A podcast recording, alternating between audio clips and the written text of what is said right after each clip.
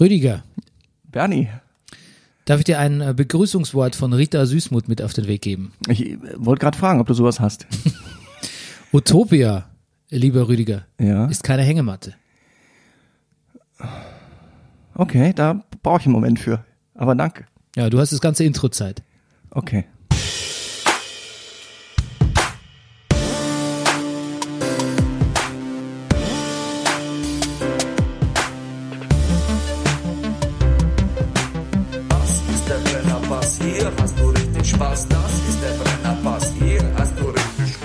Meine Damen, meine Herren, hier ist der Brennerpass, ein Podcast über Popkultur und Zeitgeschehen. Mein Name ist Bernhard Daniel Mayer und mir gegenüber sitzt er. Er ist der Manifest Actor, er ist der Mann, der Barfußschuhe gesellschaftsfähig gemacht hat. Deutschlands beliebtester Neurodermitiker, der Mann mit der reizlosen Kimme, der Hauskatzendompteur und Carsharing Connoisseur, der Bürgermeister von Daddington City. Er ist Mobilist und gelegentlich Militarist, der ist Pornfree Pesketarier und laut Sekundärliteratur der lustigste Mann im Internet, der Mann ohne Pflichtspieltore. Es handelt sich hierbei um Rediger Rudolf. Guten Morgen, lieber Bernie. Gesponsert wir von der Imkerei Peschel Biederer in Laberweinting wir sind. Dem Honiglieferanten unter den Honiglieferanten. Und Brennerpass funktioniert mit eurer Unterstützung. Danke, danke, danke an alle, die sich in diesem Jahr beteiligt haben und noch weiter beteiligen werden. Ähm, beteiligen könnt auch ihr euch unter bernie.meier.gmail.com. Da geht's, da, das ist die verknüpfte PayPal-Adresse, aber ihr könnt mir auch schreiben und sagen, Bernie, gib mir alle deine Kontodaten. Ich möchte dir viel Geld überweisen. Bitte gib Rüdiger nichts davon. Er gibt es nur für bunte Klamotten aus. Das stimmt. Ähm, unser Thema heute, ein Zungenbrecher, möchte ich sagen. Ich tue mich immer schwer mit diesem Wort. Ja. Spiritualität. Du willst immer falsch abbiegen und Spirituosen sagen, oder? Ganz richtig. Richtig.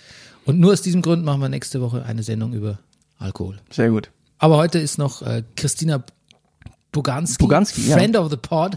Ja, die mir übrigens gerade, ja, aber nee, nein, das erzähle ich nicht. Äh, Wir reden wir gleich mit ihr rüber. Okay, Friend of the Pod. ja, genau. Friend of the Pod. Mit ihr sprechen wir über Spiritualität, neue Spiritualität, Holistic Lifestyle, Ganzheitlichkeit. Okay. Was man so braucht als moderner Mensch. Was? Ja, Und ähm, zu Rita Süßmuth. ja du Rita Süßmund. Was- Jetzt, Ja, das Hängematte ist ja ein Ort, wo man sich ausruhen kann, ja, wenn man was erreicht hat. ja. Und wenn man, also wenn man die Utopie erreicht hat, dann kann man, dann sollte man sich nicht ausruhen. Nein, wenn man die Utopie erreichen will. Ah, Utopia ist ja quasi dies, äh, der positive Zustand der Ja. Zukunft. Äh, und da sagt die Rita einfach, ähm, jetzt müsst ihr was tun dafür, Leute. ah, so ist das gemeint. Das Buch, das ich von einem meiner Arbeitgeber zu Weihnachten geschenkt bekommen habe, heißt übrigens auch Überlasst die Welt nicht den Wahnsinnigen. Ein Brief an die Enkel. ein Brief an, okay, Hm. Nicht an die Ekel, das könnte die- man bei dem Titel auch denken, aber es ist noch ein N dabei. okay. Einer deiner Arbeitgeber hat dir das geschenkt. Ja. Ist das, okay. Die, U- die Uni, wenn man so will. Die Uni, ah, sehr, wie nett. Ähm, ja, auf jeden Fall nett. Von der sind auch die netten Lindpralines, die du hier gerade Oh Mann, vor, Mann, Mann. vorliegen Ich wollte ja hast. vor Weihnachten keine Süßigkeiten essen. What? Ja, Ja, ja, das zieh ich schon durch. Ich merke nur nichts. Insofern okay, dann kannst du weiter essen. ja meinst weiter essen. Ist ja logisch. du? Mensch, ja, So zu, eine, ja ja. ja, so eine Lockdown, Querdenkerlogik. genau. Die, die bewusst Falschversteherlogik. Genau. ich dachte auch, wir machen ja in unserer Sendung vor Silvester, vor dem ausfallenden Silvester, machen wir nochmal so Jahresrückblick, was hat uns gut gefallen, so unsere Kulturcharts und so. Und Mhm. ich würde sagen, wir machen völlig oldschool dieses Jahr auch Neujahrsvorsätze. Finde ich gut. Ja. Finde ich gut. Das heißt, wir machen kurz vor Weihnachten noch Alkohol Ja, und dann lassen wir uns ein bisschen Päuschen, dann machen wir zu Silvester Vorsätze. ja. Cool. Ja, genau. Ähm, naja, zum Buch von Rita Süßmuth wollte ich Ja. mal sagen, hier Schriftgröße 16. Das, ja, du, das ist, wie sagt man, zielgruppenorientiert. ja. Und Das ist jetzt total gemein. Ich finde, ich fand Rita Süßmuth irgendwie immer auch, wie sie auf dem vorne, auf dem Foto ist. nein, sympathisch. Sympathisch. Klar. Aber 101 Seiten, Schriftgröße 16, hast du in, in einer Viertelstunde durch. Ich wollte gerade sagen, du bist, bist ja, bist ja fast durch. Ist ein Essay eigentlich mehr, Okay. kann man sagen. Ja. Aber äh, der Verlag hat viele Bücher, viele von int vielen interessanten Prominenten aus der Polik Politikbranche, unter anderem Mhm. auch Bettina Wulff, Ja. ein Buch geschrieben. Das habe ich noch nicht gelesen. Warum sie den Audi Q2 nicht mochte. Ist möglich. Ja. Ist gut möglich. Gut. Kann man auf 100 Seiten auch, glaube ich, kommt man auf 100 Seiten, Ich, oder? ich könnte da mehr zuschreiben, aber. Nee, eigentlich könnte ich nur wenige Sätze. Okay. Ähm, hatte ich eigentlich letzte Woche schon erzählt, diese Sache mit Pornhub? Dass Ich habe da irgendwas in, in der New Yorker war, in, in New York Times war ein Artikel über, über. Nee, erzähl du erstmal.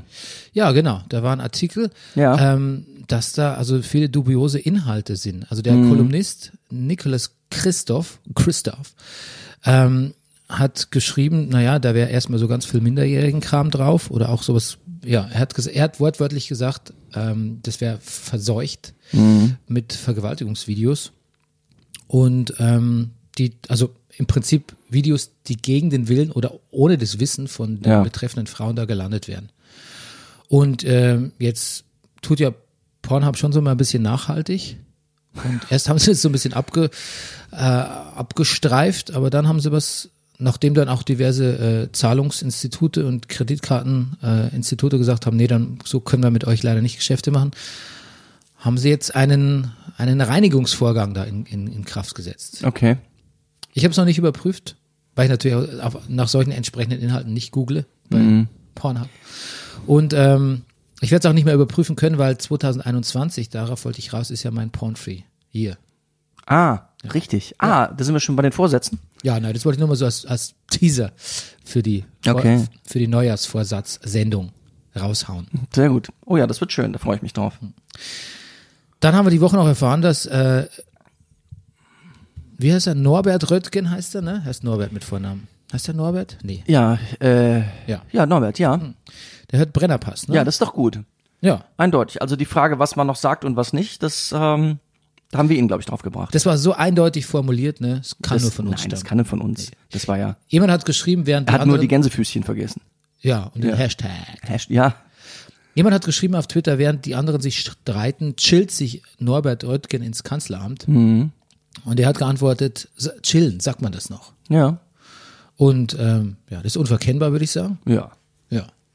ja. Also, was mir noch gefehlt hat, ist so ein wie dumm hinterher oder so. Dann, dann wäre die Sache klar gewesen. Aber das wäre dann auch zu viel gewesen. Das wäre schon anbiedernd gewesen. Finde ich auch.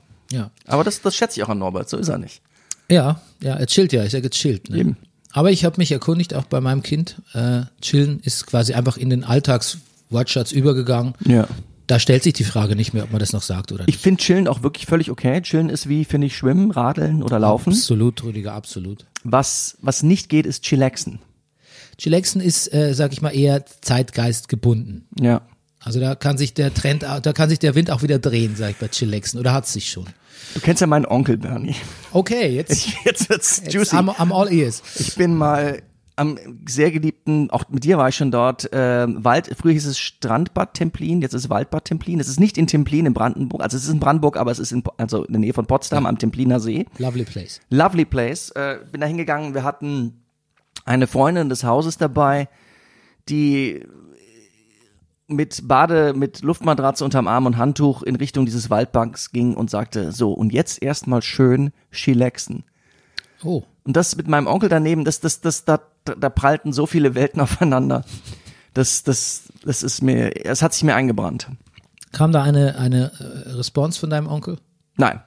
Nee. Ne, Mein Onkel ist da, da, also den sollte man da nicht unterschätzen. Chilaxen glaube ich, nein, das glaube ich nicht, dass er das kennt. Aber er, er, er weiß, er kennt viel. Ja. Ja. Wie, ähm, was, kennst du ein Sprichwort, was dein Onkel öfter benutzt, wo du sagst, das sagt man auf gar keinen Fall mehr? Oder vielleicht Ja. sogar, das ist, das ist reinstitutionalisierbar? Was mein Onkel, du weißt ja, ich muss sehr oft auf Toilette. Ja. Immer wenn ich sage, ich muss mal auf Toilette, sagt mein Onkel, haben Sie gedient? Dann freut er sich einen Moment und dann sagt er, haben Sie sich zu beherrschen gelernt. Ist natürlich Zitat aus der Hauptmann von Köpenick. Ja. Ähm, ist auch sehr schön, aber haben Sie gedient? Würde ich sagen. Fällt eindeutig unter, sagt man nicht mehr. Ich hätte auf Wojciech getippt, Ja, aber du Stimmt. hast in, mit dem Hauptmann von Köpenick-Kontext äh, Ja. funktioniert es eigentlich ganz gut. ja, ja. Hast du eigentlich diese Neuverfilmung gesehen? Nee, das war Berlin-Alexanderplatz. Entschuldigung, Ja. das war gar nicht der Hauptmann von Köpenick. Genau. Aber trotzdem, hast du die gesehen? Nee, den habe ich nicht gesehen. Ah, okay. Sie wurde, meine Frau hat sie natürlich gesehen, ich habe sie nicht gesehen, nein. Man hörte geteilte Dinge drüber, Mhm. ne? Ja. Der, ich, was ich immer wieder höre, ist, dass der Hauptdarsteller brillant sein muss, dass er sehr gut besetzt ist. Ja. Hast du es Ja. gesehen? Nein. Das wäre jetzt die entscheidende Frage gewesen. So, die, so Fragen vergesse ich manchmal. Hast du es gesehen? Ja. Aber du hättest ja wahrscheinlich was gesagt, genau. Äh, Ja, ja, das, so Fragen nehme ich dir in der Regel ab, indem ich sofort, sofort So rausposaune. weit kennst du mich ja. Gut.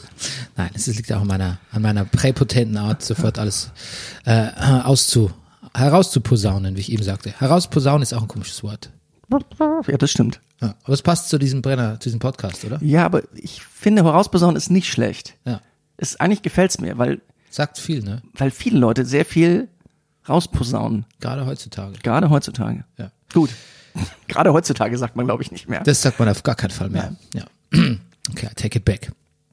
Ähm, es besteht ja seit einigen Wochen die Gefahr, Mhm. dass wir hier zum Star Wars, Star Wars Podcast werden. Das stimmt. Ja, und das das stimmt. Wird, die Gefahr wird, Rüdiger, die Gefahr wird in den nächsten Jahren nicht geringer werden. Gehen wir schon Richtung Kultur gerade? Weil ich hätte noch eine kurze Hörerfrage. Ja, natürlich. Entschuldigung, Hörerfrage. du ganz, kurz, wichtig, es ja. kam per E-Mail noch, äh, jetzt heute Morgen sogar, von äh, Hermann Nostrill aus Bad Schwalbach.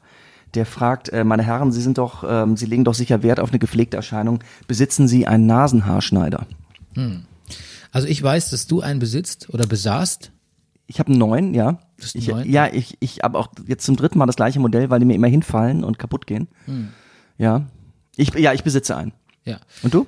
Äh, lieber Herr Naustrell, Mhm. ich ähm, habe so einen, bei meinem Langhaarschneider habe ich so ein, da fährt so ein klein, so ein, wie bei dem Alien, beim, du kennst ja beim Alien, da fährt auch so Ja, ein ja. Ding aus dem Mund nochmal raus, Oh. so ein zweites Gebiss, Hast du dann auch Angst, wenn, das, wenn du das machst? ein bisschen. ja, das verstehe ich. Ja, und damit mache ich so quasi die Oberflächenhaare, die quasi greifbar, fassbar sind, die so rausgucken auch. Ja, um die geht's ja. Ja, aber ich mache dann viel mit Pinzette auch. Ich habe auch schon gehört, dass man da nicht zu viel wegschneiden soll, weil man dann schlechter riecht. Ja, oder, Das halte ich oder vielleicht das Quatsch. Gleichgewicht verliert. Das, ja, gut, sehr gut. Okay, hätten wir das geklärt. Dann würde ich sagen, können wir jetzt äh, Richtung Star Wars äh, schwenken. Ja, also wie gesagt, wir sprechen viel über Star Wars. Ja. wo- Ich wollte es zurückrudern damit, aber es ist unmöglich, Rüdiger. Es ist, Ist nicht möglich, weil Disney gedacht hat, Warner Brothers, ihr könnt von mir aus alle eure Filme auf, eu auf irgendwelche Streaming-Services es interessiert eh niemanden.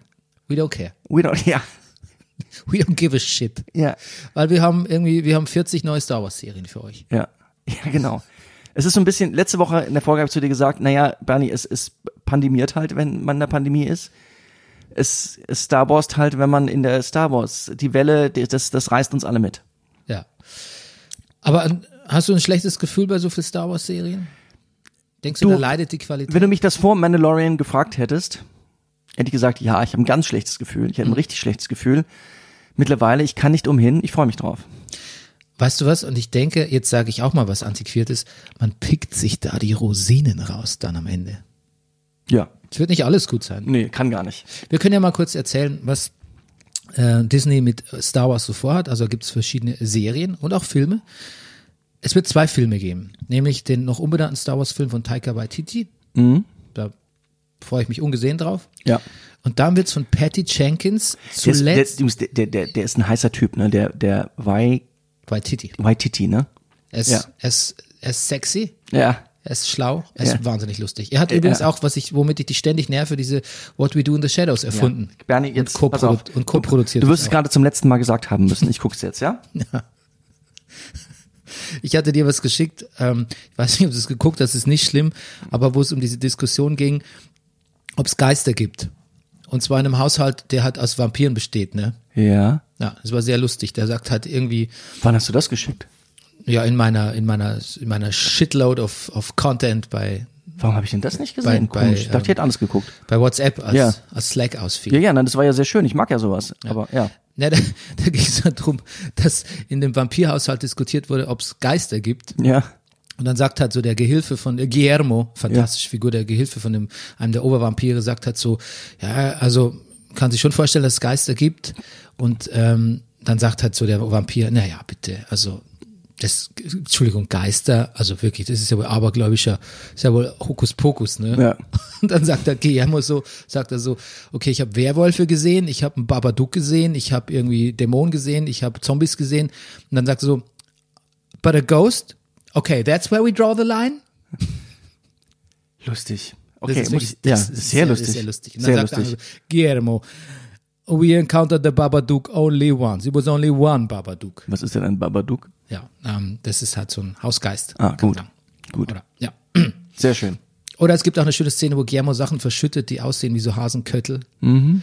Und dann steigt sein Vampir, guckt so aus dem Sarg und sagt, Guillermo, you really need to drink more water. Das ist alles sehr, sehr lustig. Good. Okay, pass auf, ich äh, sag paar Star Wars Serien, die da kommen. Ja. Ach so, Rogue Squadron, da waren Ja.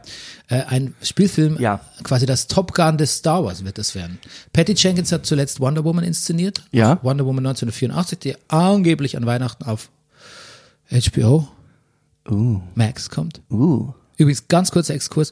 Ich habe neulich, es gibt eine, soll eine fantastische Serie über so angehende Banker-Kids geben in Ja. der Industry Ja. auf HBO.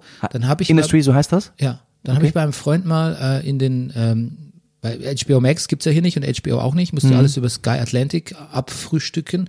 Dann habe ich mal auf Sky Atlantic nach Ind- Industry geguckt, dann habe ich nicht gefunden. Also frage ich mich, what the fuck Sky Atlantic? Wie, also Ich kann ja mal gucken, ob ich das finde über meinen Hulu und meinen HBO-Zusatz. ach, du hast einen HBO-Zusatz. Könnte ich dazu buchen für weitere 15 Euro. Ja, aber das, also, aber das ist ja auch über, über, über Proxy. Das ging, Hulu gibt's ja in Deutschland ja, ja, nicht, genau. oder? Ja, über Proxy, natürlich. Das ist schon sehr schwer. Also da muss man schon ganz schön Geld investieren. ja. Okay, also, Also ganz schön Ro- Geld, Rogue, aber ja. Rogue Squadron soll quasi das Ja. Top Gun des Star Wars werden, von Patty Jenkins inszeniert. Da gibt's einen ganz, ein bisschen, bisschen pomadigen Trailer, würde ich sagen, wo sie so sagt, mein Vater war, Died in service for this country? ja, Ja. und jetzt mache ich ihn. Naja. Und ich wollte immer meine, ja, ich wollte immer meinen Militarismus. Na gut. Man darf jetzt nicht denken, dass die Top Gun-Macher da anders sind. Aber ja. Nee, natürlich nicht. Gut. Das sind die beiden Filme. Äh, Taika Waititis und Patty Jenkins Filme. Dann kommen die Serien. Rangers of the New Republic. Mhm. Das spielt zur selben Zeit wie selbe Timeline wie Mandalorian. Ich fürchte, Mhm. da geht's mal um die äh, Trump-Liebhaberin und Corona-Leugnerin Cara Dunn. Ich, ja. Also beziehungsweise China. China Corona? China Co- Corona. Corona, Corona, Cor na, so ähnlich, ne? Ka China Carano. du, ich habe mich, Carano, ich habe mir ein paar MMA-Kämpfe von ihr angeguckt. Ja, she's a badass bitch. No doubt about it. Ähm, ja, genau. Da freue ich mich jetzt nicht drauf, aber ich behalte mal ein, ein, ein Open Mind dafür. Fand- Jetzt, jetzt kommt's dicke, Rüdiger, nämlich die Ahsoka-Serie. Uh, Da wird sie wahrscheinlich auf die Jagd nach General Thrawn gehen. Mit dem wirst du noch Bekanntschaft schließen, wenn du Ja. dann Rebels von Clone Wars auf Rebels switcht. alles klar. Dann Andor, eine Ja. Soloserie von äh, Cassian Andor Ja. dem Protagonisten aus ähm, äh, Rogue One. Diego Ja. Luna spielt den. Diego Luna, den du auch sehr magst, äh, aus äh, Narcos Mexiko. Ah, Mhm. Ist der Oberboss. okay, sehr gut. Ja, den mag ich sehr gerne. Dann, das ist vielversprechend. Oh, ich habe übrigens angefangen, ganz kurz, ein, kurzer Einwurf. Ich äh, lese gerade Power of the Dog, du lieber Himmel. Oh, das ist eins meiner Lieblingsbücher. Ich weiß, deshalb erzähle ich dir das. Oh, Ach, ja. ich beneide bin- dich nochmal um die, Ja, ich habe das, das nochmal zu lesen. Da läuft durch Gänsehaut, wenn ich, ich habe gestern Nacht zwischen drei und fünf zwei Stunden gelesen. das nochmal lesen zu dürfen. Hm, herrlich. Obi-Wan Kenobi. Hm. Da habe ich dir geschrieben, shut up and take all my money, Disney. Ja. weil Obi-Wan Kenobi-Serie mit Ewan McGregor und Hayden Christensen als Darth Vader. Zehn Jahre nach Clone Wars spielt's. Okay, und magst du das aus nostalgischen Gründen, dass es der Hayden wieder ist, oder magst du ihn wirklich eigentlich? Ich fand ihn in, ich finde, vieles, was so medioker war an seiner Performance, hat er in Revenge of the Sith wettgemacht. Ja, das stimmt. Und dadurch, dass quasi ich Clone Wars gesehen habe und Anakin so fantastisch dargestellt wurde, auch wenn er von jemand völlig anderem gesprochen wurde, Genau. Bin ich total pro Hayden Christian, obwohl, er Wahrscheinlich- eigentlich, obwohl er eigentlich nichts dafür kann, weil in Clone. Wars hat er ja nichts gemacht. Du, pass auf, beim Dreh jetzt von dem neuen sagen die wahrscheinlich, hey, mach's doch einfach, guck, guck dir noch mal ein paar Folgen von der Serie an. Mach's genau wie in der Serie. Hundertprozentig. Ja.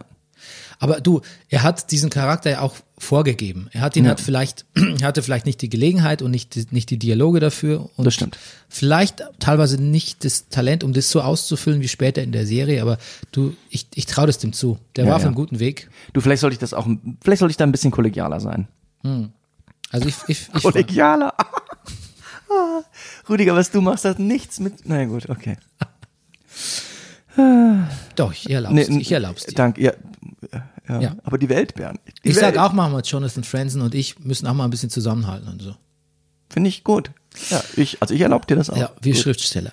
Ähm, Aber Jonathan Franz sagte halt, das möchte ich korrigieren. du bist Schriftsteller, Bernie. Ich schreib nur, Ich schreibe nur ich schreib nur Bestseller. Ich schreibe nur Kommerzkram. Ähm, dann Bad Batch, die wirst du auch noch kennenlernen. Das ist quasi eine, eine Söldner-Sondereinheit von den Klontroopern. Okay, so eine Art Suicide Squad. Squad. Ja, genau. Ja. Sehr gut. ja. Und äh, die kriegen einen Spin-off, was zu der Zeit spielt, als der Imperator, ja, auch, ich glaube, so nach der Order 66 spielt es. Oder Alles über klar. die Order 66 hinweg. Okay. Und ja, das glaube ich, das schätze ich meistens Dave Filoni, Brainchild. Das ist ja dann, dann ist ja, dann ist ja alles gut. Star Wars Visions. Ich glaube, japanische Anime-Menschen Mhm. Ja. beschäftigen sich mit Interpretieren Star Wars. Klingt Mhm. auch gut. Ähm, a, Draw, a, Draw, a Droid Story. Wie spricht man Droiden im Englisch aus? Mhm. Droid, Droid. ja. Ne? Ja. ja. Mit R2D2 und C3PO. Mhm. Genau. Ähm, I'll take all of, all of my money back, Disney. Mhm. Nee, das interessiert mich jetzt nicht. Es gibt tolle Droiden bei Star Wars. Mhm. C3PO gehört nicht dazu. Nein. Du wirst den besten Druiden noch kennenlernen, wenn du Ah. irgendwann mal Rebels guckst mit deinem Sohn. Okay. Ja, genau. Der beste und lustigste Druide ist nämlich in Rebels. Alles klar. Das ist wirklich lustig. Das ist Un schön. Unfassbar. Gut. Bösartig, lustig. Bösartig ist auch gut. I like bösartig. Ja. Dann Lando, eine Lando-Serie. Mhm. Man weiß nicht, ob Donald Glover involviert ist. Ah, alles klar. Und äh, man weiß auch nicht, woran es geht, in welcher Timeline es spielt, ob es mit alten, jungen Lando, ob es da hin und her switcht. Okay. Ähm, das weiß man alles noch nicht. Da weiß man noch nicht, wo man landet. landet. wo man Gut, ja. landet. Ähm, aber das ist auch nicht so schlimm. Billy D. Williams, glaube ich, ist auch irgendwie an Bord. Also der, Ja. Mhm. der ältere Lando, wenn man so will. Aber ja, weiß man nichts Genaues drüber. Muss man gucken. Aber es ist doch irre. Ich muss ja sagen. es, also, eins gibt's noch, was sehr Ah. interessant ist. Fast vielleicht sogar das beste Projekt. okay. Und zwar äh, die Russian Doll. Du erinnerst dich? Ja, nee. Russian Doll, eine fantastische Serie auf Netflix, wo quasi eine Frau jeden Tag stirbt. Ach, natürlich. Und, ja, äh, ja, ja, ja, natürlich. ja. Mit unserer Freundin aus, genau. Ja, haben wir hier auch Orange the New Black, ja. gefeiert. Leslie Headland ist, Ja. hat das unter anderem produziert, also oder war da Showrunnerin. Ja. Und die hat ist verantwortlich für The Acolyte, einen Mystery Thriller in der Zeit der High Republic. Wann immer, ich glaube, die ist so 500 Jahre vor vor Anakin oder so gewesen. Alright. Ja, genau. Meinst du, sie ist Fan? Bestimmt. Sie ist Fan, ja. Offensichtlich. Alle, die das machen, sind Fans, glaube ich. Ja, ja. Würdest du's? Bis auf Ewan McGregor. Der hat ein bisschen gebraucht. Ja, nee, der liebt aber Obi-Wan sehr. Der hat sehr dafür gepusht, Okay. das, das zu machen jetzt als Ja. Serie nochmal. Okay. Das hätte er nicht gemusst. Gut. Das stimmt. Nein, nein, er ist rehabilitiert. Gäbe man dir die Möglichkeit, in einem Star Wars-Film mitzuspielen? Ach du, ich würde wahrscheinlich mitmachen. Jetzt mal abgesehen, selbst wenn du alles Geld der Welt hättest und deine, dein, dein, dein Zeitplan eng, Zeitplan eng Es wäre. ist halt die Frage, naja, weißt du, wenn das dann so wäre, würde ich vielleicht auch noch, Leute, die das angeboten kriegen, kriegen gleichzeitig andere Filme auch noch angeboten. Da weiß ich nicht, wenn ich gleichzeitig einen Bond-Film angeboten kriege oder Ah, einen, ja. was man dann nimmt. Ich sage übrigens ganz bewusst Bond, weil ich immer was gedacht habe, Star Wars, ich war ja wirklich, haben wir ja schon öfter gesagt, ich war ja durch nach dem letzten Film und jetzt kommt sowas, und offensichtlich, also ich nehme das ja nur deinen Worten, dass dieser Dave Filoni offensichtlich Star Wars so verstanden hat, der bringt das auf eine Spur mit, ja, so hätte Star Wars immer sein müssen. So, also Star Wars war immer schlechter als sein Ruf, finde ich. Und jetzt ist es besser als sein Ruf. Und das gleiche müsste mal mit Bond passieren. Eigentlich bin ich bei Bond dann letztendlich bei jedem Film, es gibt einige gute Bond-Momente, aber dass ein Bond-Film mich jemals weggehauen hätte, wüsste ich auch nicht wann. Ja, aber wann war Bond jemals so gut, wie er, wie er sein muss? Ich Ah, ja. habe hab neulich mal im Fernsehen lief irgendwie irgendein alter Sean Connery, weiß nicht mehr welcher Ja. es war. Ähm, irgendwas spielte, glaube ich, in, in, in Japan zum Teil. Und ich dachte, Hm. Ich bin- okay, hatte ich auch besser in Erinnerung. Ja, eben, genau. Ja. Okay. Ähm, wir müssen uns sputen, bevor Oh ja. Christina kommt. Und zwar, äh, es gibt auch noch jede Menge Marvel-Serien. Loki kommt, äh, Ah, Soldier. schon mal, das, das, das war der, von den Trailern, die ich geguckt habe, der, mir der liebste. Ich glaube, ich stehe wirklich sehr auf Loki. Ja, das ist eine, das ist schon auch eine Knallerfigur. Ja. Und ähm, natürlich auch ähm, ähm, äh, der, der, der Trailer ist auch, wie, wie sagt man, er nimmt sich selber nicht zu ernst, kann man das Ja. sagen? Ja, Oder? Ja. Du, und vor allen Dingen äh, war mir gar nicht klar, dass das ja eine Serie ist. Ich dachte wirklich, ich gucke gerade einen Trailer zu einem Film. Ja. Und ich glaube, dass Tom Hiddleston ist einfach auch, Ja. der hat Spaß in der, in der Rolle, oder? Ja, das ist gut, ja. Ja, genau, aber es kommt auch noch Falcon and Winter Soldier und ähm, WandaVision, was hier so ein bisschen so eine, mm, ein bisschen so psychedelic. Machen wir alles dann. Ich glaube, Ja. heute wird noch mehr Sachen an- announced von, von Disney Marvel. Machen, Ja. wir, machen wir dann. Weißt du, was so, man bräuchte? Man bräuchte einen guten Kulturpodcast.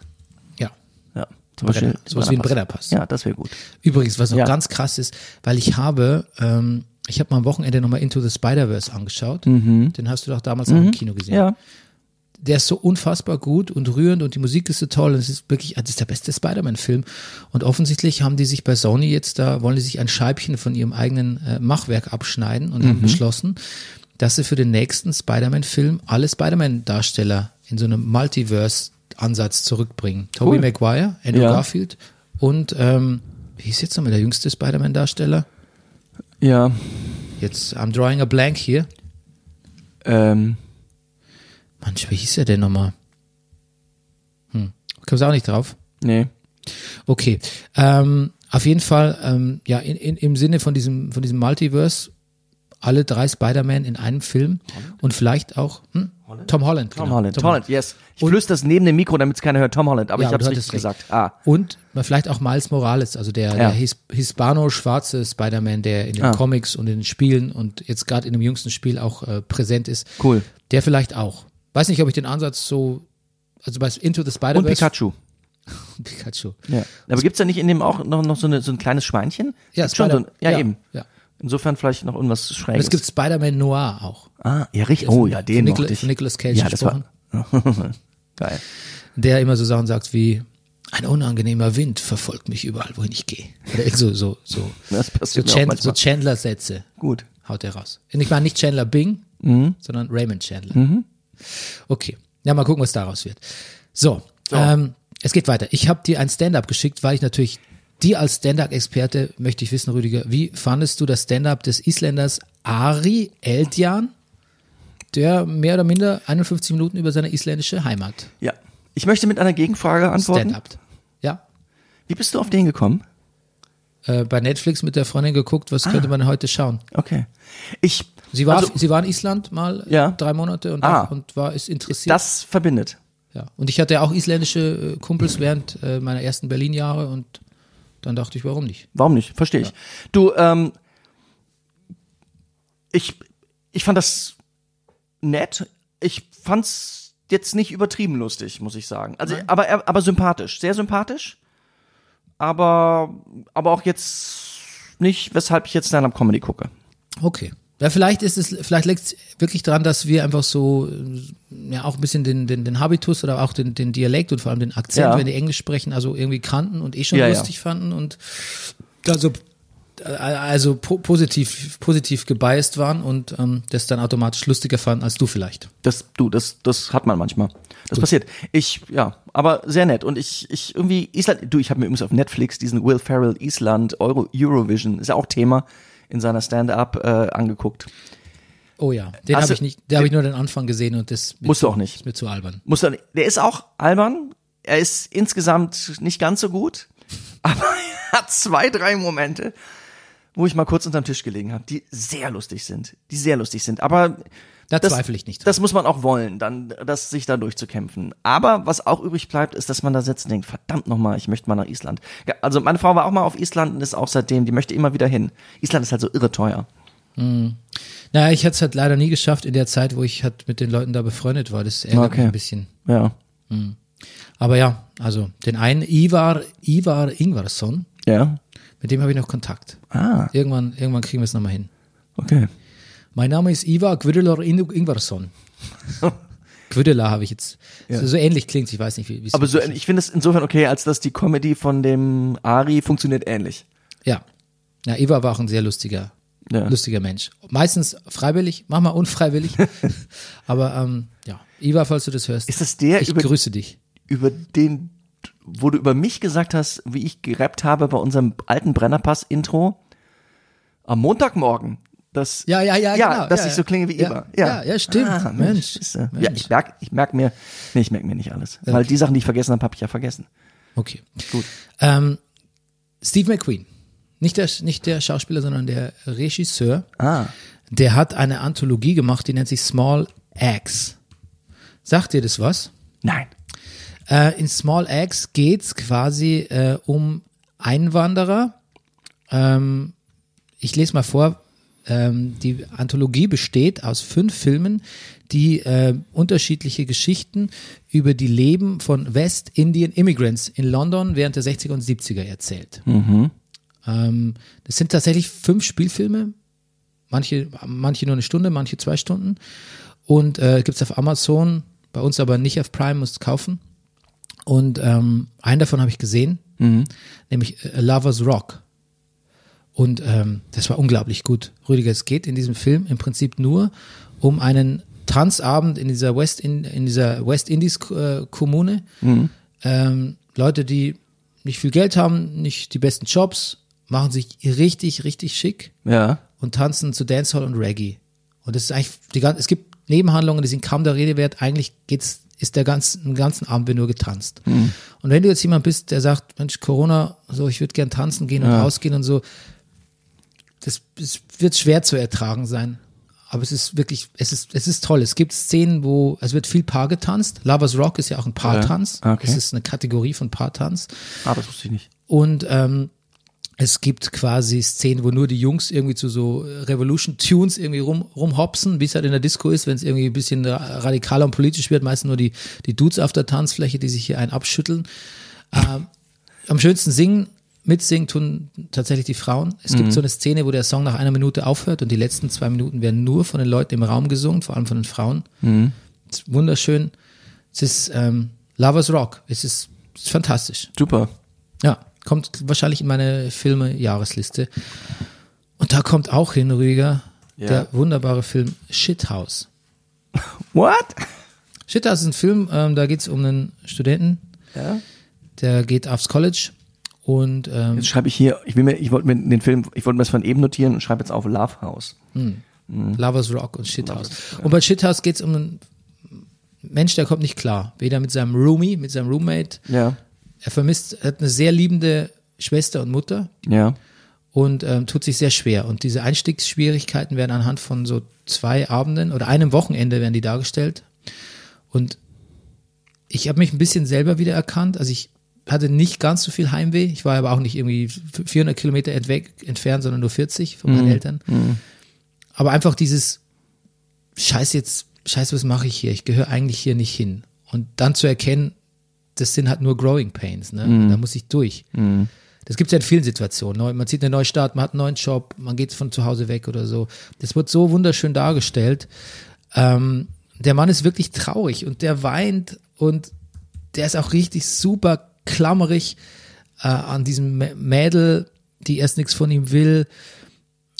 Und das ist alles ein bisschen fremdschämig auch zum Teil, aber das macht so real und das macht so rührend. Es ist ganz wunderbar. College-Komödie kann man gar nicht sagen, ist auch lustig. Ja.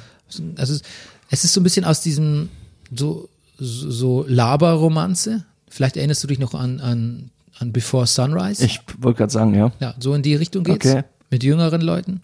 Aber es ist wirklich ein wunderbarer Film. Schön. Und äh, der Hauptdarsteller Cooper Rave, der ist auch der Regisseur und Autor. Ach. Sieht so aus, als hätte er ein bisschen so seine eigene Studienzeit verfilmt. Ja. Ist wirklich ein super Film. Toll. Gut. Jetzt haben wir noch Du. drei Minuten, um über das neue Taylor Swift Album zu reden. Ja. Hast du es gehört?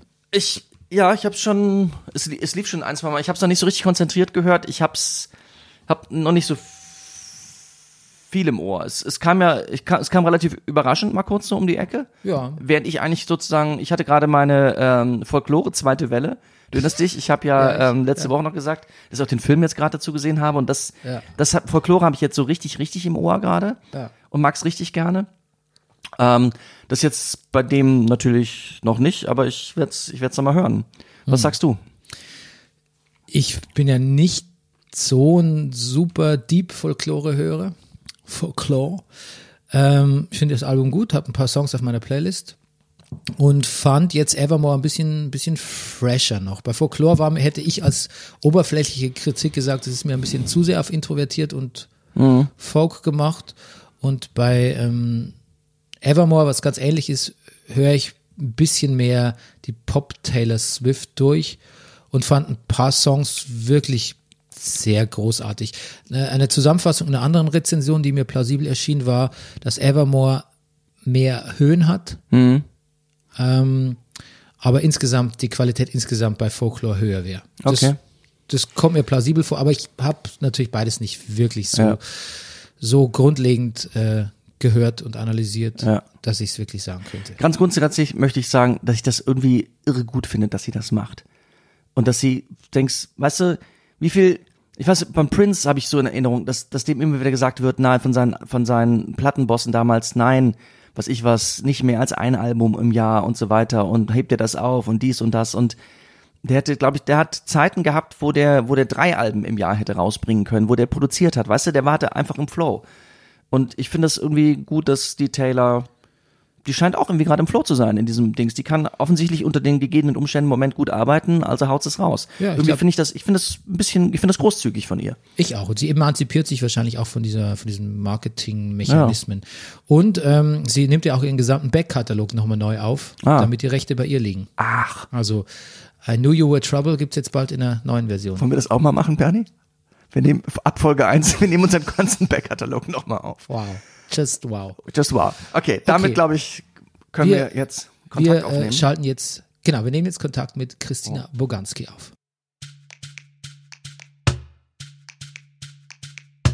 So, meine Damen und Herren, hier ist die wunderbare Christina Boganski Juhu. live über Zuschaltung. Wie sagt man? Schalte, sagt Über- man im Fernsehjargon. Hallo Christina, Hallo. Wie geht's? uns geht's gut, aber sag mal, hast du Schnupfen? Ein bisschen. Ja. Wir haben Christina den fachmännischen Rat gegeben, sie soll bitte on air ihren Schnupfen zeigen. Ja. Denn äh, Rüdiger möchte, dass in diesem Podcast Menschlichkeit herrscht. Ja. Ja, Nach der Eiseskälte der ersten Hälfte. ja, genau. Ähm, Christina, wir haben dich eingeladen, weil wir dich ähm, an sich einen wunderbaren Gast finden. Oh, danke, danke, danke. Und dann haben wir aber gerätselt, was wir mit dir für ein Thema besprechen. Und Rüdiger hatte ganz lang für das Thema Mobilität plädiert. Ja, weil ich weiß, dass Comedians viel unterwegs sind. Ja, Außerdem finde ich Mobilität ein gutes Thema. ja. Das wollen wir, will ich auch nicht komplett äh, hier äh, euch wegnixen, aber ich dachte jetzt zu Corona-Zeiten können wir noch mal ein bisschen mehr in uns gehen.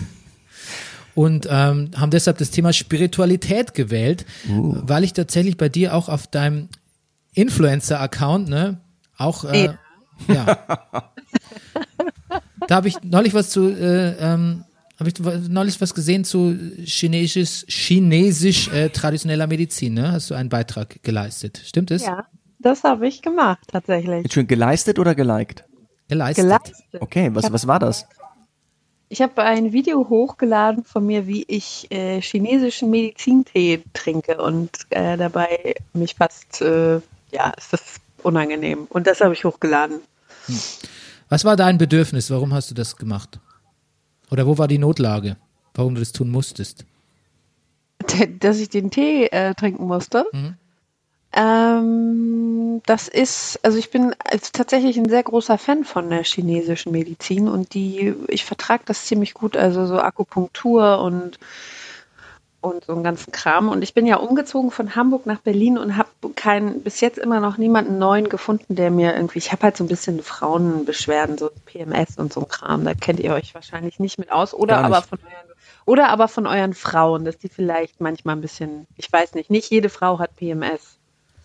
Und ähm, für mich ist es auf jeden Fall was, wo ich weiß, ich, ich kann es ins Gleichgewicht bringen. Ähm, und das hat aber was mit, äh, ja, da ist irgendwas nicht ganz. Und da hilft mir chinesische Medizin halt. Und das ist halt geil. Und dann bin ich halt zu dieser Ärztin gegangen und die hat gesagt, trink diesen Tee. Und ich so, ah, okay. Und der Schmack hat richtig scheiße geschmeckt. Und hat hatte das die Hamburger, war das eine Hamburger Ärztin und jetzt schon in Berlin? Ja, jetzt hier in Berlin, die habe ich jetzt neu gefunden. Ah. Deswegen habe ich das jetzt mal frisch ausprobiert gerade. Das war die Notlage, PMS. Ja, du, ich, vielleicht gebe ich Mit- das an jemanden weiter. Mit TCM gegen PMS. Aber ist, würdest du traditionell chinesische Medizin schon als spirituell bezeichnen? Mm, Ja, also wenn du es mal löst von, von dem Konstrukt der Spiritualität, die immer gleichgesetzt ist mit Religion, würde ich das schon sagen, weil da steckt ja auch das Wort Spirit drin und Spirit ist ja sowas wie, für mich, sowas wie, es hat was mit Energie zu tun. Und die chinesische äh, Medizin, die guckt ganz viel auch. Ne? Die haben ja diese Mer Meridiane, die Energielaufbahn, die gucken, wo ist eine Blockade und so. Also finde ich schon, dass das auch was damit zu tun hat. Wir müssen ja eigentlich streng genommen von neuer Spiritualität sprechen, ähm, weil sonst sind wir tatsächlich bei der Religion. Das wollten wir eigentlich jetzt gar nicht so wirklich abdecken. Ähm, Spiritualität generell habe ich mal nach einer griffigen peppigen Erklärung gesucht, ist die Suche, da steht auf Wikipedia, ist die Suche die Hinwendung, die unmittelbare Anschauung oder das subjektive Erleben einer sinnlich nicht fassbaren und rational nicht erklärbar transzendenten Wirklichkeit, die der materiellen Welt zugrunde liegt. Also quasi eine höhere Wirklichkeit oder Transzendenz fällt auch immer wieder. Und ähm, da gibt's ja tatsächlich Ansätze, dass, also Esoterik sagt man nicht mehr, das ist jetzt ein bisschen zum Schimpfwort verkommen und auch ein bisschen, bisschen assoziiert mit, oft jetzt mit Esoterik oft in die Richtung braune Esoterik geht? Esoterik ist eh in letzter Zeit, finde ich, sehr in Verruf geraten mit Corona. Das kommt Das noch, das ärgert kommt noch mich dazu. auch. Und ähm, deshalb, es gibt tatsächlich jetzt einen, einen spirituellen Lifestyle, ne? Und man nennt den auch, das habe ich auch erst jetzt bei der Recherche gelernt am Wochenende, Holistic Lifestyle oder holistischer Ansatz. Äh, Und Holistik ist dann wieder, weiß nicht, kannst du das erklären? Ich jetzt? Mhm. Also, also ich, ich kann es auch nur ableiten für mich, ähm, dass das Holistische auf jeden Fall alles äh, mit einbezieht, was irgendwie nicht mit Schulmedizin zu tun hat, zum Beispiel. Du kannst halt einen holistischen Heilansatz haben und gehst dann halt zu einem zu einem Energieheiler und Meditation, also du auch deine Ernährung, wie du dich ernährst, vielleicht Rohkost oder vegan oder weißt du, alles dieses Whole Holistik, die gesamte, alles, was deine gesamten Lebensbereiche betrifft, lebst du auf eine spirituelle Art und Weise. So verstehe ich einen Holistic Approach. Genau, es ist eine, eine Ganzheitsansatz ist es im Prinzip. Genau. Ja, jetzt ist die Frage, inwiefern ist es, inwiefern ist es, ja, also inwiefern ist es äh, Humbug? Oder beziehungsweise es lässt sich ja nicht alles, es, es, es, es entzieht sich ja einer rein rationalen Erklärungsebene. Und ähm, dessen ist man sich ja meistens auch so als moderner Mensch auch ein bisschen bewusst, dass es nicht so ganz ähm, belegbar ist, aber lässt sich ja da trotzdem oft gerne, und Rüdiger und ich, wir können ja gleich nochmal über unsere Erfahrungen da erzählen, trotzdem gerne mitreißen. Wie geht's dir da? Also ich habe eben tatsächlich überlegt, wie das bei mir ähm, so war und wie sich das auch entwickelt hat. Und ich muss sagen, ich war schon immer, ähm, wirklich schon immer, seit ich auch ein kleines Kind bin, ähm, mit Sachen verbunden, die nicht rational zu erklären waren. Ich weiß zum Beispiel, dass meine Mutter, also wir kommen ja aus der ehemaligen DDR und da war das ja total verrufen mit Religion und ähm, wir waren auch nie in der Kirche und ich wusste auch überhaupt gar nicht, dass es sowas gibt. Und ich weiß, dass wir ähm, mal in so eine Situation gekommen sind, wo ich wohl, ähm, die war wohl ein bisschen auswegslos und dann habe ich gesagt, ich war noch sehr klein und ich habe dann einfach gesagt, so jetzt hilft nur noch beten. Und ich war vier. Das hat meine Mutter mir erzählt und ähm, ich kann mich da jetzt nicht mehr genau dran erinnern, dass ich das gesagt habe, aber ich weiß, dass ich schon, also das zeigt mir einfach, dass ich schon immer mit, mit einer höheren, ich nenne es eine höhere Macht, eine höhere Energie, keine Ahnung, mit irgendwas Höherem verbunden bin, wo ich weiß, äh, das, das ist auf jeden Fall, das kann mein rationaler, intellektueller Geist nicht verstehen. Das ist auch was, was ich mit meinem Herzen auch verstehe. Denkst, du, denkst du, das ist eine, eine Ebene, die man einfach noch erforschen muss oder wird wissenschaftlich? Oder ist es nur dein ganz persönliches Ding? Also denkst du, es wird irgendwann mal eine Studie geben, wo man, wo du dann, die du lesen wirst und sagst, ja genau, das stimmt, das ist genau das, was ich empfinde, jetzt ist es endlich wissenschaftlich belegt oder bleibt es Glaube ich auf jeden Fall. Ich glaube auf jeden Fall, dass da noch ganz viel kommen wird, so dass selbst der letzte Kritiker äh, sich nicht dagegen sträuben kann, dass, äh, dass es was gibt, was einfach über ihn selber steht. Ähm, also wie zum Beispiel diese ganzen Forschungsergebnisse jetzt in Bezug auf Meditation, ne? das, das hat ja auch voll den Boom gemacht. So, das, weißt du, das, wir haben uns ja schon mal letztes Mal, glaube ich, über die Headspace-App unterhalten, ne? Kann, kann gut sein. Ich kenne sie auf jeden Ja, Fall. auf jeden Fall ist das auch so eine, so eine, so eine amerikanische ähm, App, die super erfolgreich ist, die auch für die NBA arbeitet, also das oder für die Polizisten in irgendwelchen Großstädten, dass die erstmal meditieren vorher, weil die sich auf die Studien beziehen, dass es nachweislich ähm, erkennbar ist, dass sich das auf deine Gehirnstruktur positiv auswirkt. Somit, ich messe die Strukturen oder nicht die Strukturen, die Frequenzen und die Wellen und ähm, macht daraus eine Studie. Und das finde ich dann halt, wo ich denke, ja, und Meditation ist ja auch was, das du nicht, du kannst das ja nicht erfassen mit deinem Intellekt, was passiert.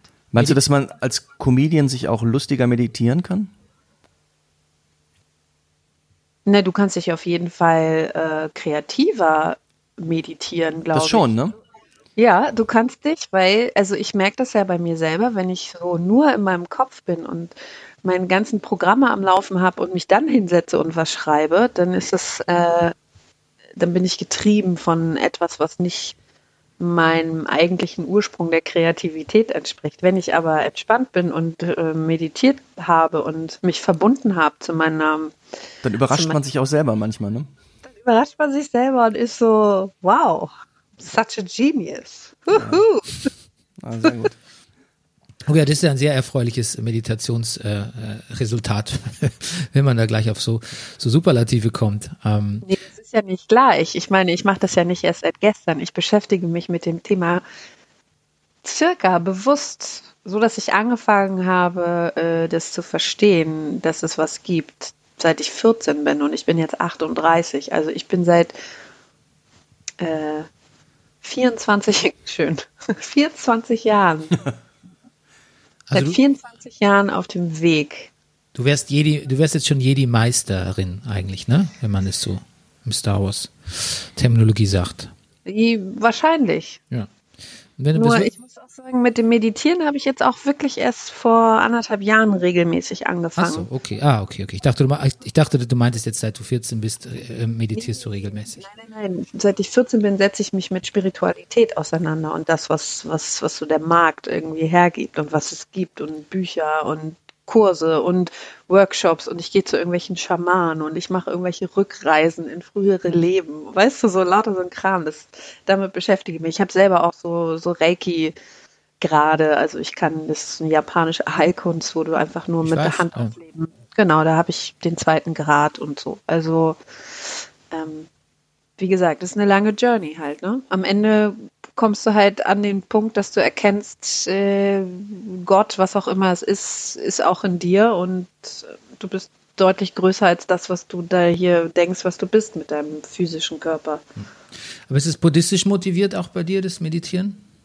Nein, das ist nicht. Ich bin völlig frei von ähm, irgendeiner Richtung. Also ich höre manchmal Mantras dazu, die auch äh, in, in Gurmut, wie heißt die Sprache? Gur- Gurmuk, die indische alte Sprache. Ich sehe Rüdiger hat eine Pointe auf den Lippen. Nein, nein, nein. Nein, ich, nee, ich habe keine. Was, nee. Okay. Mein, mein, mein Mind ist völlig blank. Okay. Okay, nice. Also ich höre zum Beispiel Mantras zum Meditieren, manchmal mache ich aber auch äh, irgendwelche abgespaceden Journeys in die Galaxie. Also weißt du, ich bin völlig frei. Ich mache geleitete Meditationen, die ich vielleicht im Internet gefunden habe. Dann mache ich freie Meditation, setze mich einfach nur hin. Ich habe keine, ich habe keine, keine Religion. Kein Überbau. kein Über, genau, sondern der Kern ist, dass es um mein Wellbeing geht, dass es mir dadurch besser geht und dass ich dadurch auch im Außen meine Umwelt ähm, berühre. Ja, ich wollte gerade sagen, der altruistische Ansatz ist ja nicht ganz unwichtig, weil ich habe oft den Eindruck, dass bei dieser ganzen, beim Holistic Lifestyle und auch bei der, bei der ganzen Optimierungs- und Gesundheits- und Selbstfindungs- und Selbstliebe, Liebewelle auch manchmal so ein bisschen ähm, untergeht, dass das ja letztlich dem, auch dem Zweck erfüllen muss, dass man die, dass man netter zu den anderen Leuten ist, weil hilft ja nichts, die anderen haben nichts dafür, wenn es einem besser geht, aber man selber immer noch genauso genauso äh, äh, grumpy durch die, naja, grumpy nicht, aber naja, wenn man nur vor der eigenen Haustür kehrt quasi. Also du, du, das behältst du im Auge, das, das quasi auch jetzt natürlich deinem Kind, eh klar, aber auch so.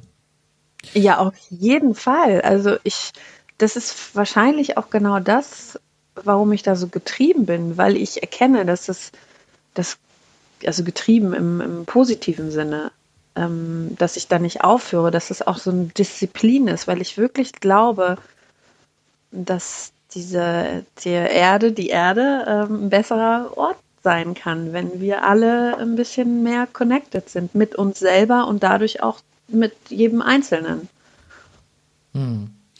Und äh, ich gebe die Hoffnung nicht auf. So. Und ich weiß, ich kann nur im Kleinen das ja bei mir machen. Und damit fange ich an. So.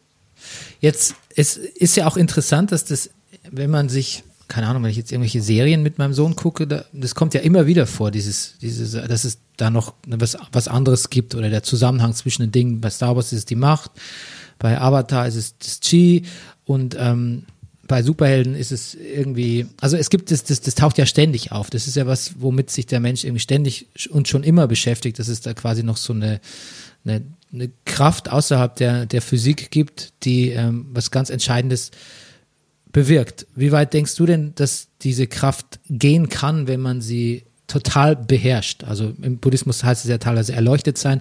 Da gibt es ja dann Theorien, dass Leute über die Zeitebenen hinwegschauen können.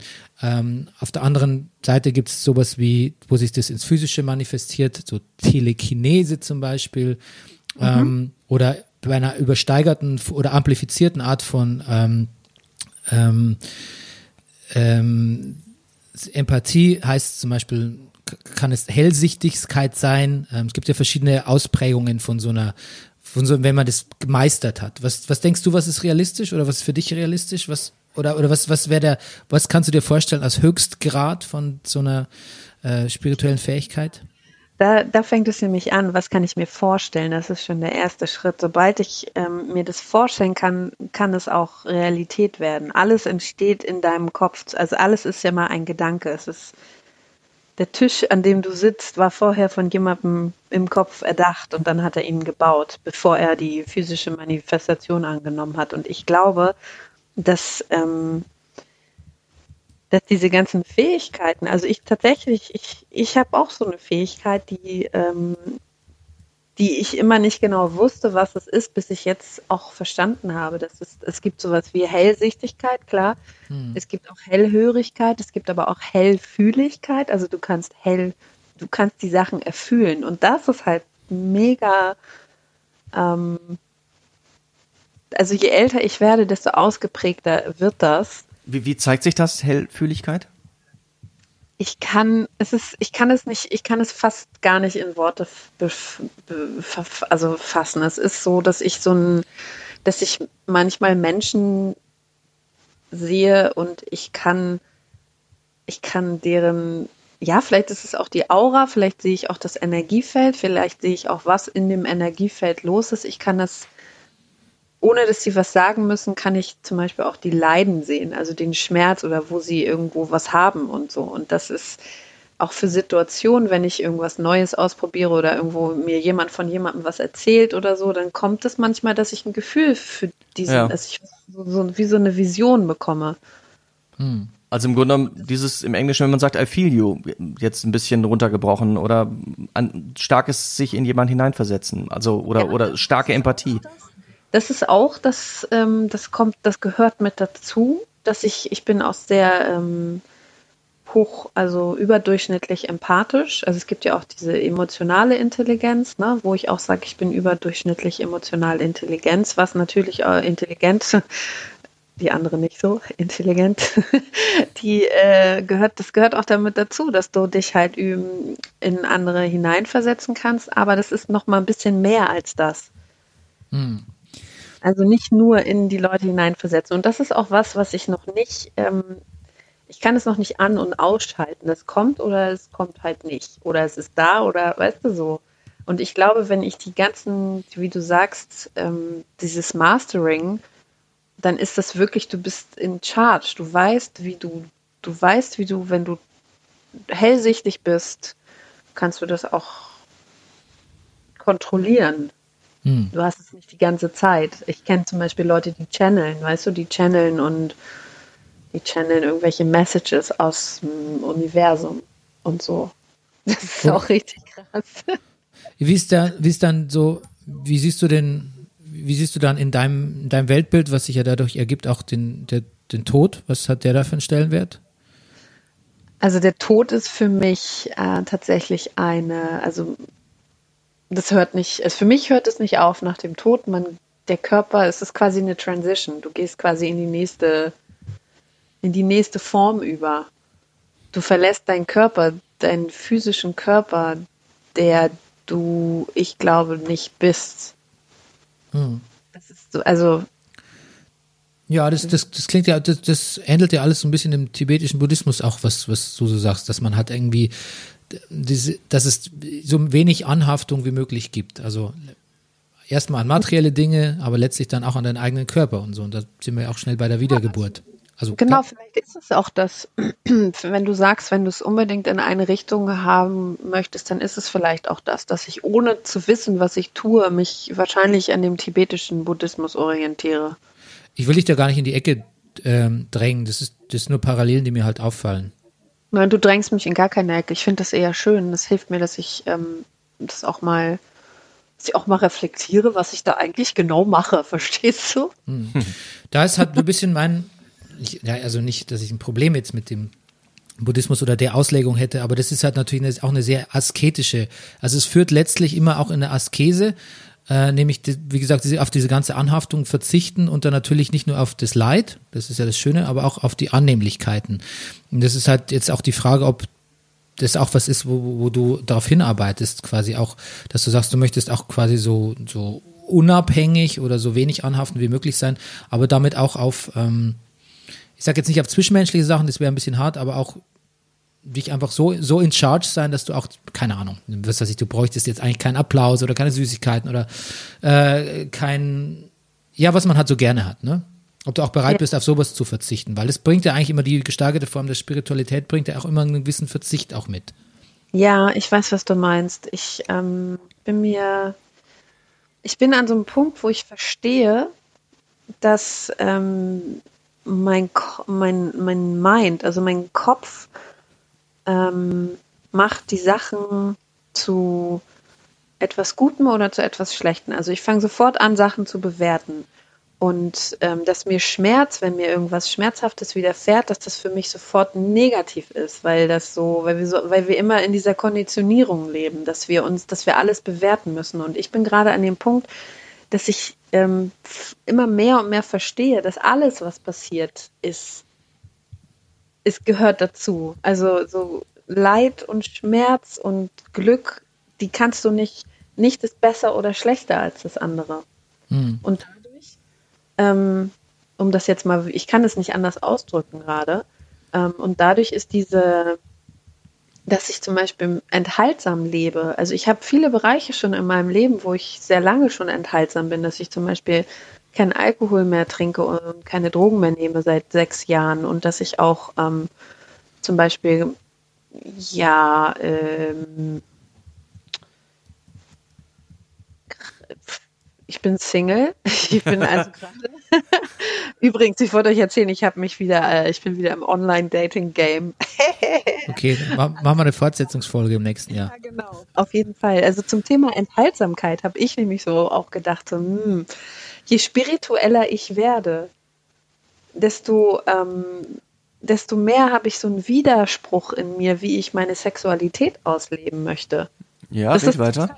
Ja, das ist total, es ist wirklich total krass, weil ich nicht genau weiß, ähm, ob das, da bin ich gerade an so einem Punkt, deswegen ist es voll gut, dass du das sagst, dass ich nicht weiß, ist es, ist es, das so wie, ne, ich möchte auch Sexualität auch dann holistisch ausleben. Und spirituell mit jemandem, der auch weiß, okay, man kann zum Beispiel ja Tantra und so ein Kram alles machen und Aber, Äh, ah ja. ja. Aber hatte das jetzt, hat das jetzt gerade, Entschuldigung, wenn ich jetzt so nachfrage, aber hat das mit Dingen zu tun, die man macht oder wie sie macht oder mit der Partnersuche oder alles gemeinsam? das habe ich nicht verstanden. Ich auch nicht. Schade. Ich, ähm, ich habe selber nicht verstanden. Ich, ähm, äh, wir reden ja über, äh, die, Wir reden über Sexualität, Rüdiger. Sprich ja, es ich, aus. Ich, ich fange an zu sabbern, ich fange an zu weinen. Ich, ähm,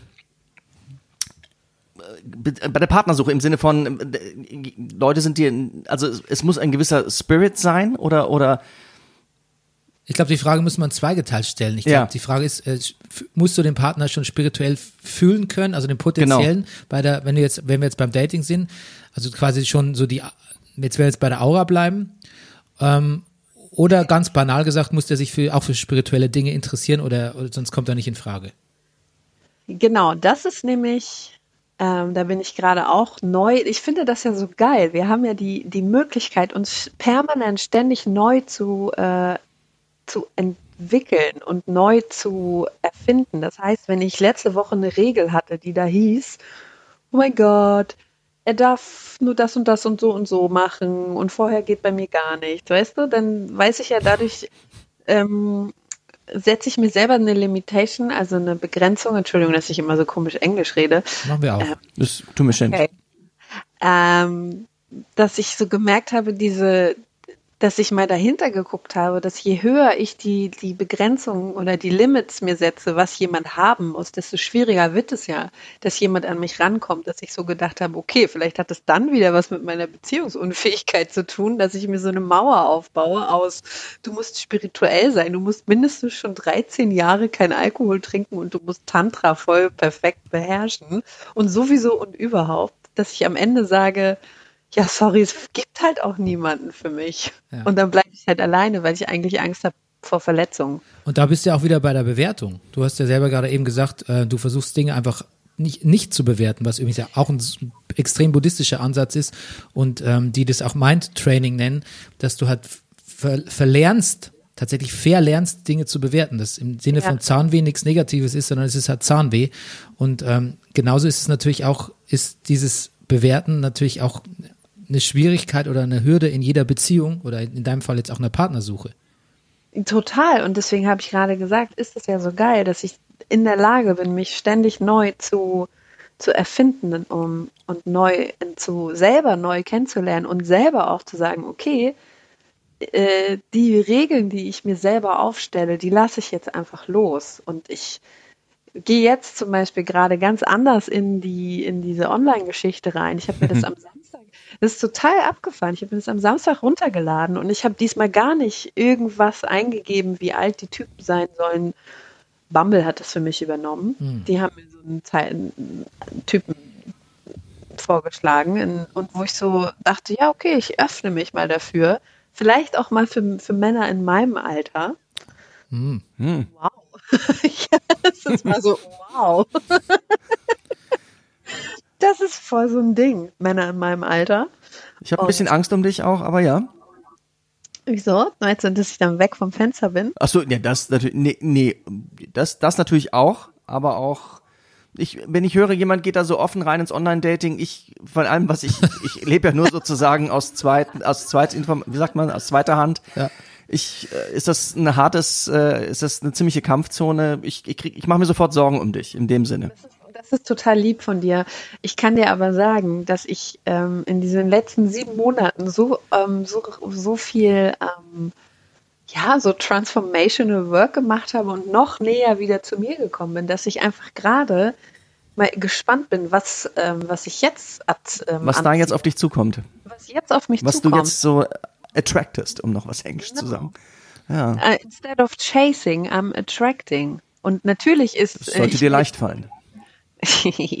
ähm, let's see. Aber ich finde irgendwie so eine Offenheit und dass ich auch ähm, mich selber, also ich habe so relativ viel losgelassen gerade, wie so eine Schlange, die ihre Haut ähm, hinter sich lässt. Und das ist nämlich ein Prozess, der irgendwann einsetzt, wenn du anfängst spirituell zu arbeiten. Ähm, setzt du dich ja, du setzt dich mit deinem Schmerz und mit deinen Traumata und mit deinen Verletzungen und mit deinen Enttäuschungen auseinander und du bist wirklich ähm, in der Lage, die Haut zu schälen und neu, dich neu zu gebären. Ja. Eine neue Version of yourself. Create a new version of yourself. Ja. Was ich übrigens eine unglaublich attraktive Eigenschaft an Menschen generell finde, wenn sie sich ähm, in der Lage sind, selbst wenn es nur in Aspekten oder Nuancen sich, sich alle, alle Zeiten mal neu zu erfinden. Ich glaube, da, das ist, glaube ich, das ist das neue, selbst Neuerfindung ist das neue, ist das neue super hot, glaube ich. Ich glaube es auch. Hm. Und ähm, Sport ist auch geil. Ja. Ähm, Das Sport, und Sixpacks, genau. denn Sport und Spiritualität steht ja auch in einem längeren Zusammenhang, in einem traditionellen, würde ich sagen. Ich glaube, seit die Griechen Olympische Spiele machen, aber darauf, das ist, glaube ich, viel zu weit. Aber ich frage mich, ähm, Mega interessant. Das ist voll geil. Du bist richtig, du hast dich richtig schön damit auseinandergesetzt, Bernie. Ja, aber so viel Zeit glaube ich aber nicht. Aber ich müsste dich nur was anderes fragen. Und zwar, weißt du, wenn man jetzt irgendwie eine Lieblingsband hat, die man schon hört, seit man 14 ist und so, und plötzlich nach 20 Jahren hör, fangen alle an, diese Band zu hören. Ähm, übertrag's mal auf Spiritualität oder Neuspiritualität. Ist es dann nicht manchmal ein bisschen nervig oder denkst du nicht auch, da wird Schindluder getrieben mit was, was mir eigentlich ganz, was mir ganz close ist? Also ich spreche jetzt einfach von ähm, diesem, ja, dem Big Business und Instagram äh, Lifestyle, der sich so um, um die Spiritualität gebildet hat in den letzten Jahren. Ja, also es ist schon immer so gewesen, dass es Scharlatane gab und es gibt welche, die wissen, was sie tun. Und das ist an dir auch herauszufinden. Bist du genauso bist du ein Schäfchen, was auch sich wieder irgendjemandem anderen hingibt und sagt, okay, nur durch dich kann ich äh, also sich abhängig machen von etwas im Außen oder bist du irgendwann auch in der Lage und sagst, okay, das sind alles Tools, die können mir helfen, das sind Begleiter auf meinem Weg, ähm, aber den Weg gehe ich alleine. Hm. Also ich, natürlich gibt es da, das, das, das ist aber auch so eine Sensibilisierung, die du irgendwann, also die ich irgendwann auch habe, dass ich weiß, ähm, je mehr ich mich mit meiner eigenen, mit meinen eigenen Fähigkeiten und so auch auseinandersetze, dass ich auch immer ganz klar auf mein Gefühl höre. Ganz klar, das ist mein absoluter Wegweiser. Es ist wie mein Tsunami-Warnsystem. Wenn ich irgendwie ein komisches Gefühl bei irgendwas habe, dann vertraue ich dem auch. Und das ist nämlich die nächste Sache, dass du einfach auch durch die Spiritualität lernst, dich mit deiner Intuition zu verbinden. Hm. Ja. Entschuldigung. Nee, nee, und dann äh, bist du eigentlich, wenn du gut angeschlossen bist an deine Intuition, dann kannst du auch erkennen, dann erkennt man auch, ist jemand ein Scharlatan oder ist jemand wirklich einfach ein, ein Diener, Diener, sage ich jetzt mal, ein Servant, so, mhm. ob of the light oder of the love oder whatever, so. Und ich finde auch dieser Gedanke von Tools und auch da Bewertungsfreiheit ganz gut, weil ich kann zum Beispiel auch, ich muss Pamela Reif nicht unbedingt wirklich total toll finden, aber ich kann auch mal so ein, so ein brutal Six-Minute Six Minute Apps Workout von ihr machen und tatsächlich auch davon profitieren. Dafür muss ich ja nicht ähm, ihr Buch kaufen oder sonst irgendwie. Ähm, aber, weil du jetzt gesagt hast, aufs Bauchgefühl hören, ist ja. natürlich ein bisschen gefährlich, weil ich glaube, na, nicht bei dir, aber vielleicht ist dieses aufs Bauchgefühl hören, das haben wir schon öfter hier im Podcast thematisiert, ja auch so eine Sache, die ganz viele Leute so ganz instinktiv machen und vielleicht ein bisschen zu sehr auf ihr Bauchgefühl vertrauen. Ähm, was ja auch zu diesem Confirmation Bias führt bei Fake News, bei äh, finde ich diese Corona-Maßnahmen gut.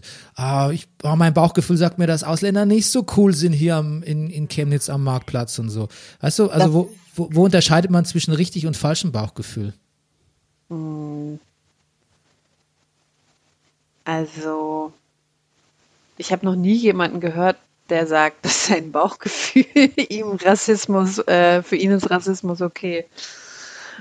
Aufgrund des Bauchgefühls. Ähm, ja, weiß nicht, ob wir da die, ob wir da einfach nicht andere Leute fragen müssten, um das dann, dann doch zu hören, vielleicht. Okay, du, keine Ahnung, ähm, ob das eine Unterscheidung von wie richtigen und falschen Bauchgefühl. Das ist jetzt wirklich, ähm,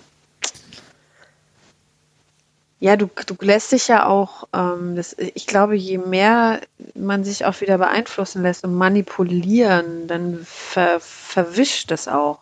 Das ist dann wie so, äh, je mehr man wieder nach außen guckt und sich da orientiert, äh, verliert man auch wieder den Kontakt. Und ich glaube, dass das schon auch sein kann, dass es sowas gibt wie ich, ich höre meine eigene innere Stimme gar nicht.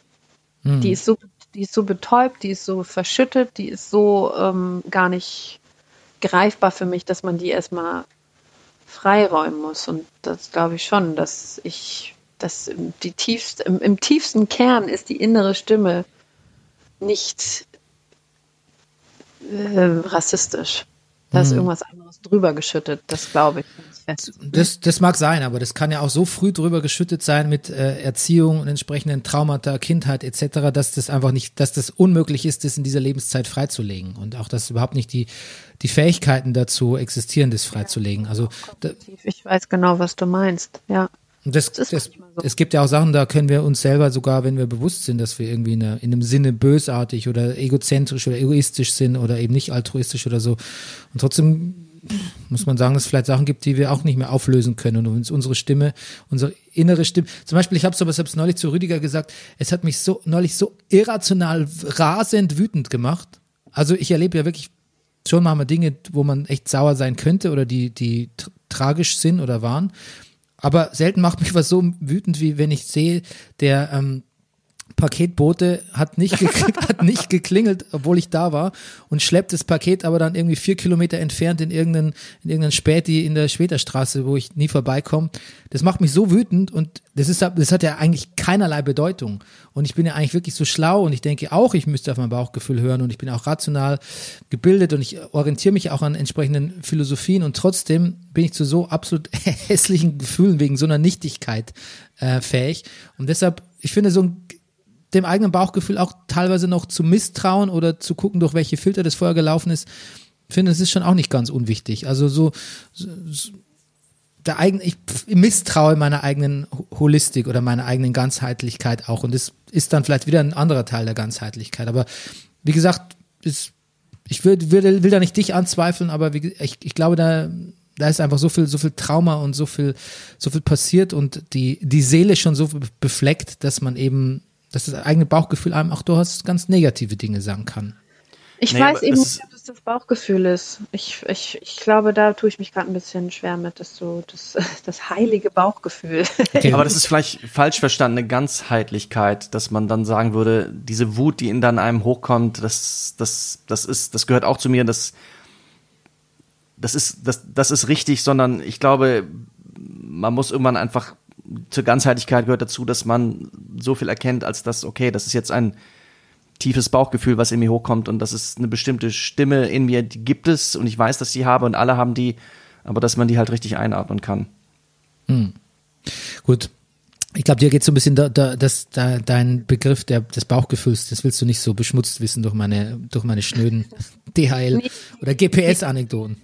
Nee, aber die, also die Intuition, ich glaube, ähm, dass wenn du in der Lage bist, es geht ja darum, ähm, eigentlich sowas wie so einen neutralen, neutralen Zustand zu erreichen, dass du eben nicht, äh, dir passiert das ähm, mit dem DHL und du bist wütend und ähm, ich glaube, dass das dann die, die, die, die Lösung sein kann, dass man vielleicht ins Mitgefühl geht und sich selber, weil am Ende hast du ja die Gefühle, die sind ja in dir und die irgendwas anderes, der, der Typ, das ist vielleicht zehn Prozent, dass er das ausgelöst hat. Der Rest ist vielleicht, wie du schon sagst, ein Trauma oder ein Trauma vom DHL-Boten oder irgendein Wut, dass du nicht gesehen wirst, dass du nicht, ähm, weißt du, da steht noch so viel mehr dahinter als die Wut in dem Moment. Du hast die Wut ja nicht auf ihn persönlich. Nee, nee, nee, gar nicht. Das ist mir auch vollkommen klar. Also rational lässt sich das alles voll, voll easy auflösen. Ich wollte nur sagen,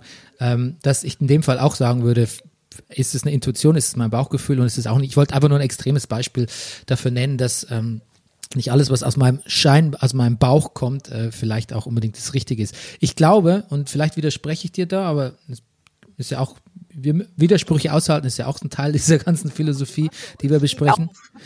Ich glaube, dass Bauchgefühl und Intuition und auch dieses spirituelle Selbstvertrauen, das du zum Beispiel hast, ich denke, das bedarf gewisser ethischer Leitlinien und es bedarf vor allem einer, einer spirituellen Erfahrung und einer gewissen Selbstkenntnis. Also es kann nicht jeder auf sein Bauchgefühl vertrauen und ähm, ich glaube, da braucht man Übung drin.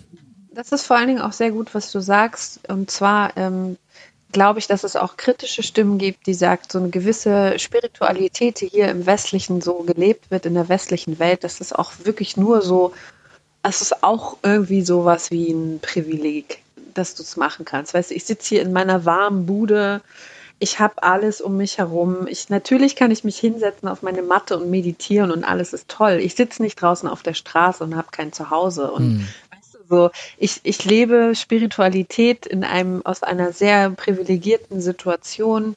Ich äh, bin psychisch zum Glück gesund, stabil, das war auch mal nicht so. Ich hatte auch mal ähm, krasse depressive Verstimmungen, Phasen, Episoden, Alkohol, Drogen, bla bla bla. Aber ich, also ich, ich kann das jetzt, nachdem ich das hinter mir gelassen habe, kann ich meine Spiritualität viel freier irgendwie leben. Und ich weiß nicht, als es mir so schlecht ging, wie, da hatte ich keine Disziplin, mich jeden Tag hinzusetzen und zu meditieren.